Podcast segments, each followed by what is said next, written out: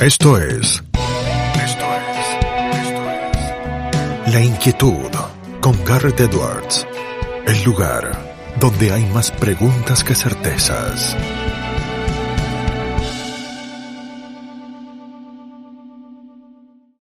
Damos vuelta de página aquí en La Inquietud por CNN Radio Rosario. Tenemos un enorme honor, placer y privilegio.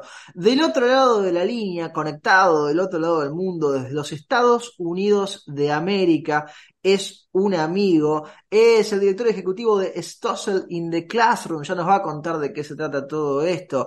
Eh, también ha sido profesor durante más de dos décadas en el sistema de la educación pública de la ciudad de Nueva York. Ha sido también profesor universitario en la Guardia Community College. Es, es no otro que Rob Shimens. And now we are going to be speaking in English. Rob, it's such a pleasure to have you here with us today. How are you doing? Garrett Edwards here on the other side. Good morning, Garrett. Thanks for having me and good morning to people in Argentina. Thank you, Rob, for joining us uh, today. So many things uh, to discuss and to talk about, but I'm going to start with a big one. And you said it yourself when we were, when we were arranging this interview. Are we doomed? We're probably not doomed.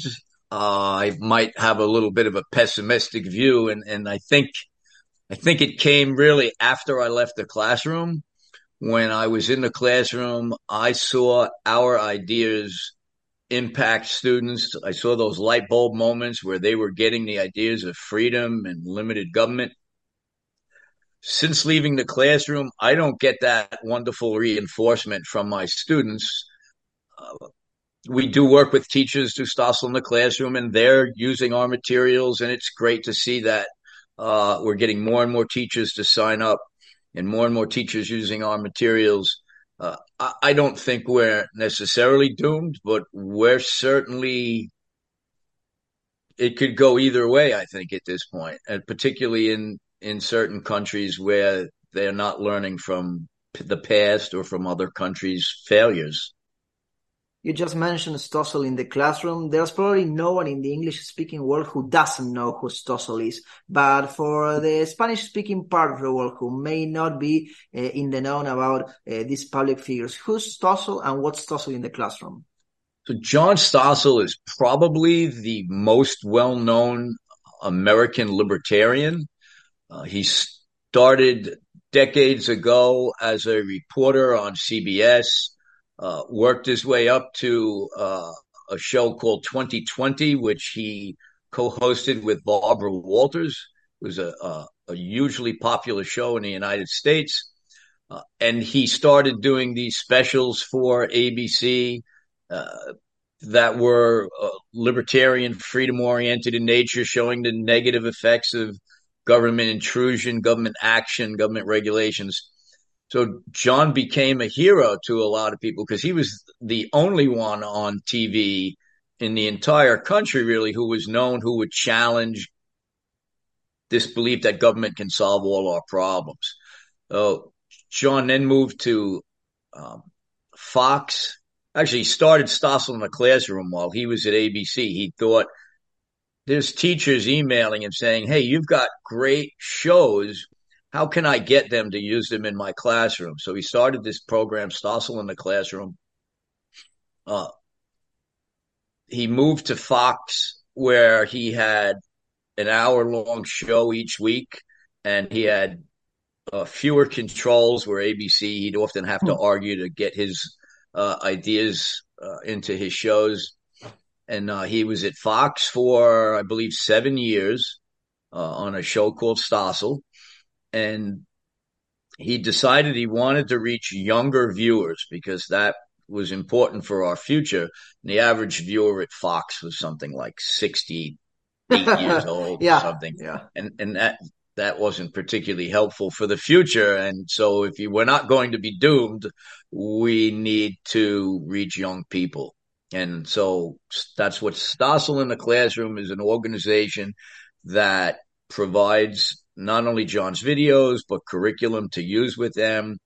Uh, to teachers, we hold essay and video contests each year for middle school, high school, and college students. Uh, we're, we're trying to help at least get students to look at two sides of issues rather than the typical side in the United States is the government is the answer to all our problems. That's really interesting, Rob, because uh, in Argentina, people feel that education has become some kind of indoctrination in the past uh, few decades. Uh, do you feel that education is sometimes uh, ideologically slanted in the US to uh, a side? I think I would differ with the word sometimes. I think it's pretty much it's it's pretty much one perspective.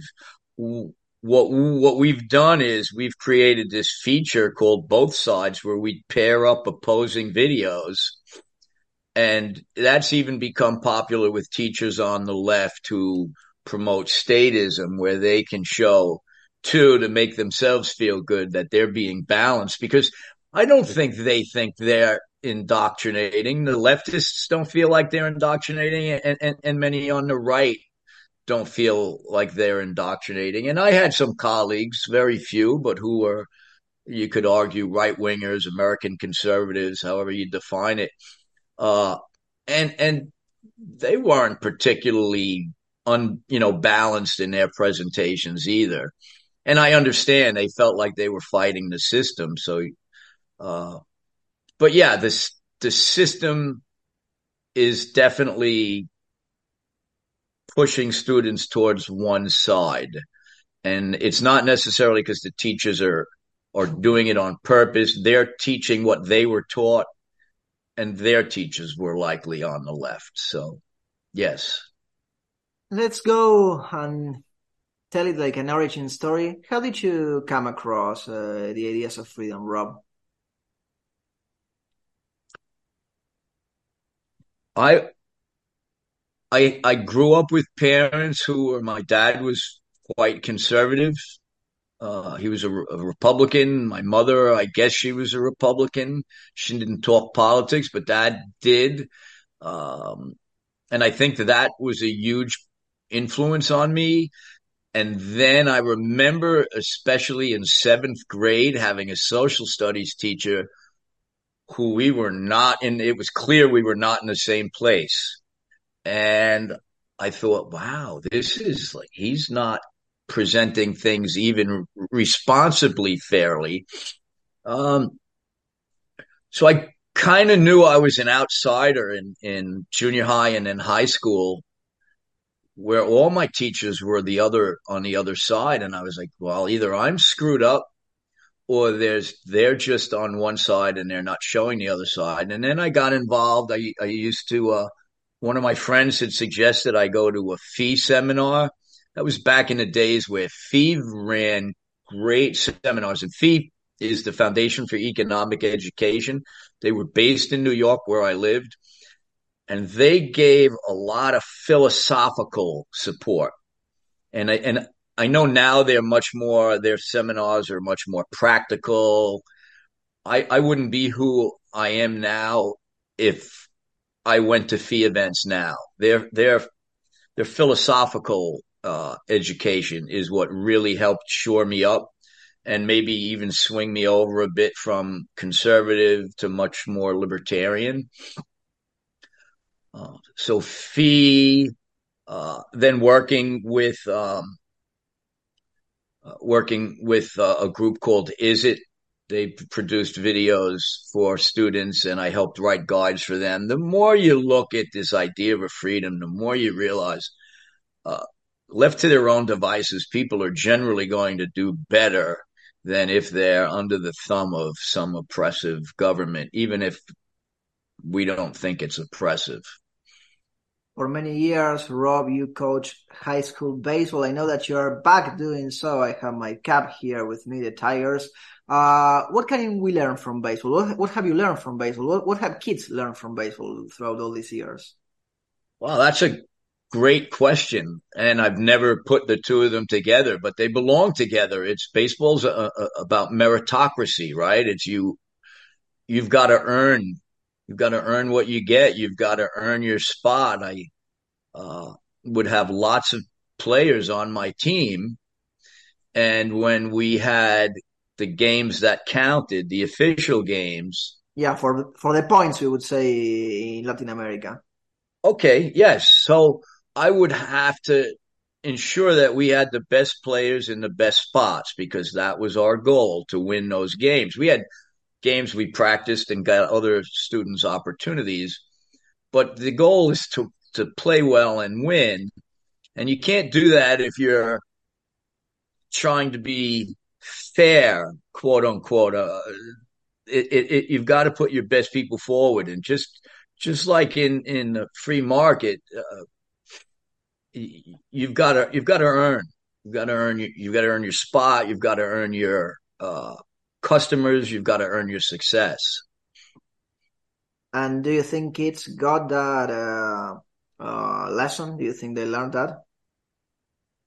Sure, and I think it's probably easier teaching it in baseball than it is uh, in life.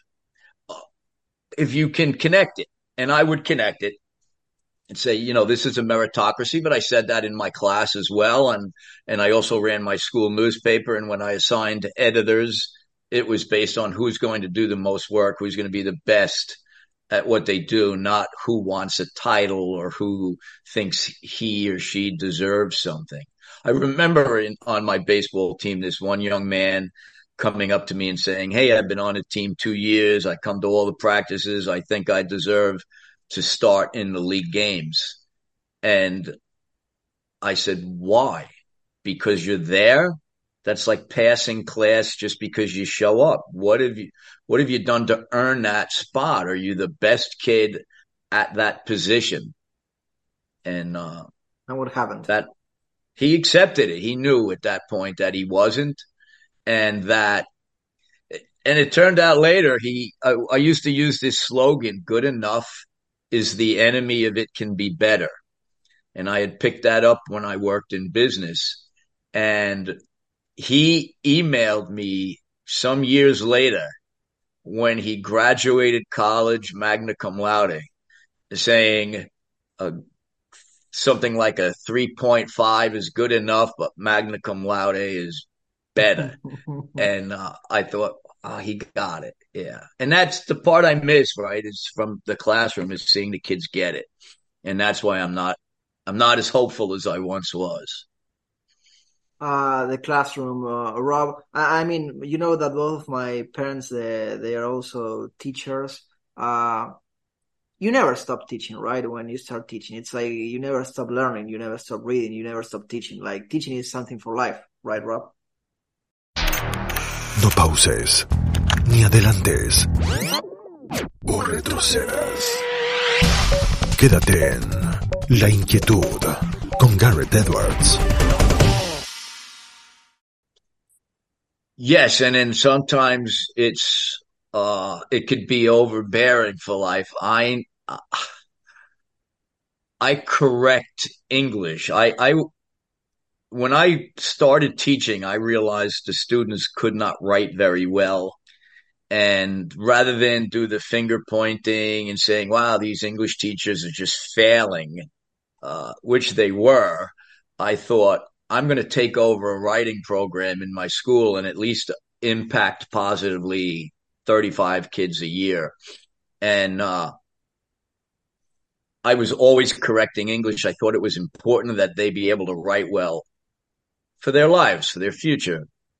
Uh, and and to this day, I'm still correcting English, and maybe that's one of the problems I have is I get frustrated by by writing I think is wordy or bad, and, and I'm correcting everything. And and but yes, I'm sending former students emails say this is an example of something I was trying to say in class about economics or about government. Uh, certainly the COVID pandemic uh, was was an opportunity for us to teach about freedom with our friends Did we learn anything after the pandemic, Rob? Because I mean, it, it seemed at first that we were forgetting things that we thought that we already knew, but uh, uh, some time has passed. Uh, have we learned anything? Do you think that we have uh, gotten better on the other side, or, or, or maybe even worse than before? I was very open minded about the about what was going on in the United States, but I we all heard these quote unquote conspiracy theories about where it was created or how it came about, who was involved. Uh, we heard we we you know the vaccines were great. We're we were going to have to uh, take them no matter what, and there was no problem with it. Uh, I learned a few things. I I think we all did. I think we learned that there's a lot of people who are sheep who are just willing to follow orders and take directions because they sound good. Uh, often those are the the headline readers, the people who don't delve into topics deeply enough to really understand what's going on. Those are the people who I think scare me the most because they're quick to condemn you for challenging or they're quick to believe something that turns out not true. I think we learned we have a lot to be concerned about because there are a lot in the United States, at least, there are a lot of Americans who just went along and did what they were told. And now we're finding all these problems from that. And uh, it, uh, the CVS pharmacy by me up until recently had a sign about getting your booster shot because it's it's it's perfectly safe. And I know of numerous people who are permanently injured. Uh, one woman can't even stand up on her own because of what happened the, the moment she got her second COVID shot. So I, I think we we need to be able to delve into things a little bit and and a lot of Americans are just following headlines. So how is that in Argentina? I mean, we had the, one of the longest quarantines, uh, lockdowns in, in, the whole world, and uh, then uh, the government got together with the Russians and with the Chinese when it came to the vaccines. Uh, so we had vaccines that no other country accepted. So when you wanted to travel, uh, you run into those problems. And I mean, it, it, it was definitely one of the worst uh, of time, worst of times recently when it comes to Argentina. Um, it was completely handled handled badly and, and and I think we are still paying uh, regarding that. And for example, a couple of days ago, you had uh, the Minister of Health. Uh, she was receiving some woman in a public event. This got all recorded, and you had this woman uh, thanking the Minister of Health uh, for letting her uh, see her dying husband. That, that was during the lockdown when nobody was allowed to see their relatives because we were all held in lockdown. But uh, people in power got to make exceptions, uh, and they got to see their relatives, and they got to have their private clandestine parties while they told everybody that they had to stay home. Right? Oh, that sounds like uh, what happened here in the United States did, did, did the people in Argentina learn that, you know, come around that this, this was a problem or are they, most of them uh, still going, thank God uh, for the government? I mean, you you still have some people saying, "Thank God we had a, a, minister of health and that it wasn't a secretary of health and, and that kind of stuff." Uh, but let's get back to the states, Rob. Uh, if the U.S. were a movie, what movie would it be? You have a lot you, of options, you, of course. Well, here's the problem. You've picked a you've picked a topic that I get ridiculed on because I don't watch all that many movies. Yeah, but you, you can have one of the classics. Can you suggest a few? I, I, I mean, uh, you, you, have one from this uh, century. You have Idiocracy, but that the title tells you everything, everything right? What's Idio- the title? Idiocracy that's a great movie. Uh, I, I, I remember a colleague of mine showing a clip. We were co-teaching a class and he showed a clip of it. I had never heard of the movie before. I've seen it since, but he showed a clip of it and he misrepresented, he misunderstood what the message was. Ah, yeah. And I thought, well, he turned this into a, this is what happens when conservatives take over. It's actually the other way around. Nothing at all to, to, to right. So, um, y- y- you know, there's a movie Meet Joe Black, and it's Yeah, with a- Brad, with Brad Pitt and Anthony Brad Hopkins. Pitt and and I don't know who the, uh, but it's it's a it's really an uplifting movie. Uh, but there's a business component to that that that's you know pro uh pro free enterprise um, That about I having pride. Uh, uh, um, I, I remember Deirdre McCloskey. She always says uh, that there should be more movies that are uh, pro enterprise. Uh, and on that front, she recommends, for example, Joy. She recommends The Founder, uh, which is about the the the creation of McDonald's. Uh, it's really interesting, you know. yeah, and and that's my weakness. I'm sorry to say is that I don't watch enough uh, Okay, enough movies. uh, let's let's do it this way. If it were a song, what Grateful Dead song would it be?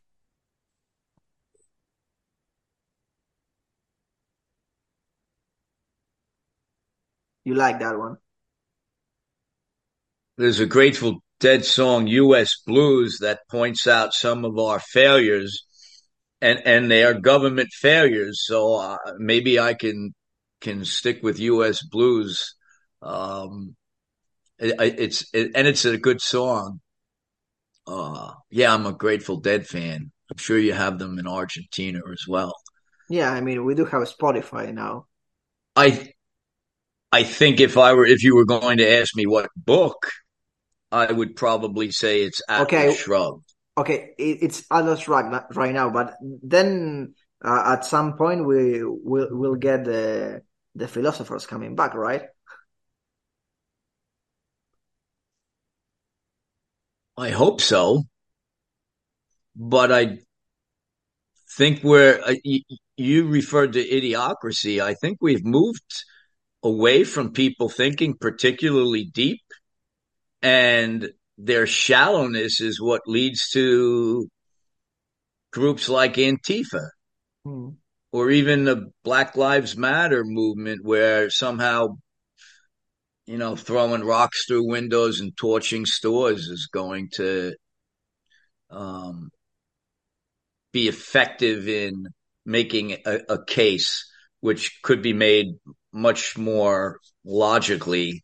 Um, but Antifa is is the prime example that they just they're so clueless that any organization that calls itself anti-fascist and all their tactics are essentially fascist, they're very shallow.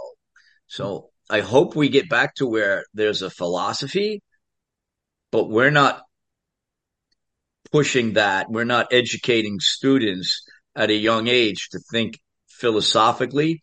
They're not even thinking practically. They're just knee jerk emotions. And that's where we're in trouble, I think.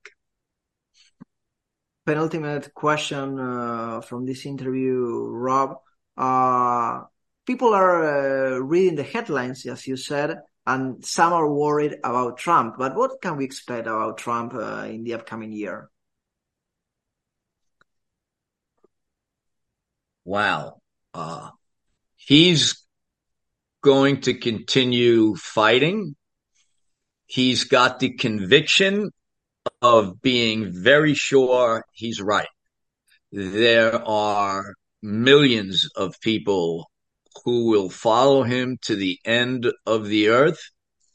Uh, in the same way that there are people who believe that Joe Biden should be reelected president, um, both extremely flawed people. Uh, I I worry about the Trump nomination because I think it's could be the only Republican that could lose. I, I just I'm not sure how this plays out. It it concerns me because in, in the same way that in New York City, what matters most is the primaries for the Democratic Party because it's almost not. It's not likely that any Republican will win an election in New York City. So what matters is which candidate the Democrats pick. It's the same thing here with the Republicans on a national level. Who do they pick? And these the, Trump's not losing anybody, even as more uh, news comes out or more accusations come out. Uh, and it does come across like it's a witch hunt. It's uh, they're piling on uh, all these charges, and they've allowed so many people to get away with this in the past. Whether it was Hillary Clinton destroying a server that she kept at home, uh, it's just there's a double standard, and and again, it's the headlines in the news don't don't show you that because you never learned about Hillary Clinton, and you're not learning about Hunter Biden unless you're reading uh, the New York Post or Fox, or you're seeing Fox News or, or The Blaze or something like that. Last uh, question, Rob. We ask every interviewee this question because the show is called La Inquietud in Spanish and it's a pun, it's a word game. And we have a version in English. I mean, it's not as polysemic as the one in Spanish, but we try. What makes Rob Schimenz restless? There's, there's two things that make me restless, and, and one is in an internal about my life. There are things that I would like to get finished that I'm too slow on getting done, and I get frustrated, and and that leaves me restless. Uh, uh, but the other thing that leaves me restless is is news, and it's what's going on in this country is is very concerning. I'm as we talked earlier, I'm not sure how it plays out, and I would like to be a lot more confident that it's going to work out well. But I I'm not so sure it does. So in my own life, the the restlessness is not getting done what I need to, what I want to. And maybe that ties into my restlessness about what's going on in the world. I don't when I was in the classroom I wasn't so restless about the future because the students made it made me feel like there was hope, there was promise. And not having students directly to work with, I don't get that as much. Although I do have, like, there was a student just the other day who emailed me from years ago saying, I just realized I'm a libertarian because, and that was like great. And I didn't push the word libertarian ever. I just pushed the ideas you know, labels can be a problem. But yeah, that's what leaves me restless. The future. Rob, thank you very much for the time you have given us uh, today. It's always such a pleasure to speak to you, and we send you a big hug. Thank you, Garret. It's been a pleasure chatting with you, and uh, I, I hope things work out well for the United States and for Argentina, and wish us luck. I say the same. Lo teníamos a Rob Ximenez aquí en La Inquietud por CNN Radio Rosario. Esto fue La Inquietud con Garrett Edwards. Síguenos en redes sociales y en www.edwards.com.ar.